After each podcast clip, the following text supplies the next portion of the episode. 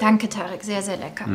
Freut mich, dass es euch geschmeckt hat. Es ist schön, wieder hier zu sein. Ich hatte fast ein bisschen Heimweh. Heimweh, du hast Spanien vermisst. Nein, Spanien ist mein Heimatland. Ich komme aus Spanien, aber mein Zuhause ist Deutschland. Und Deutschland habe ich vermisst. Ja, das verstehe ich. Deutschland ist auch mein Zuhause. Ich komme zwar aus der Türkei, aber ich wohne schon sehr lange hier. Wie lange lebst du schon in Deutschland? Oh, ich bin vor 30 Jahren mit meinen Eltern hierher gekommen. Ich bin vor 15 Jahren als Au-pair-Mädchen nach Deutschland gekommen. Das Land war fremd, die Sprache auch.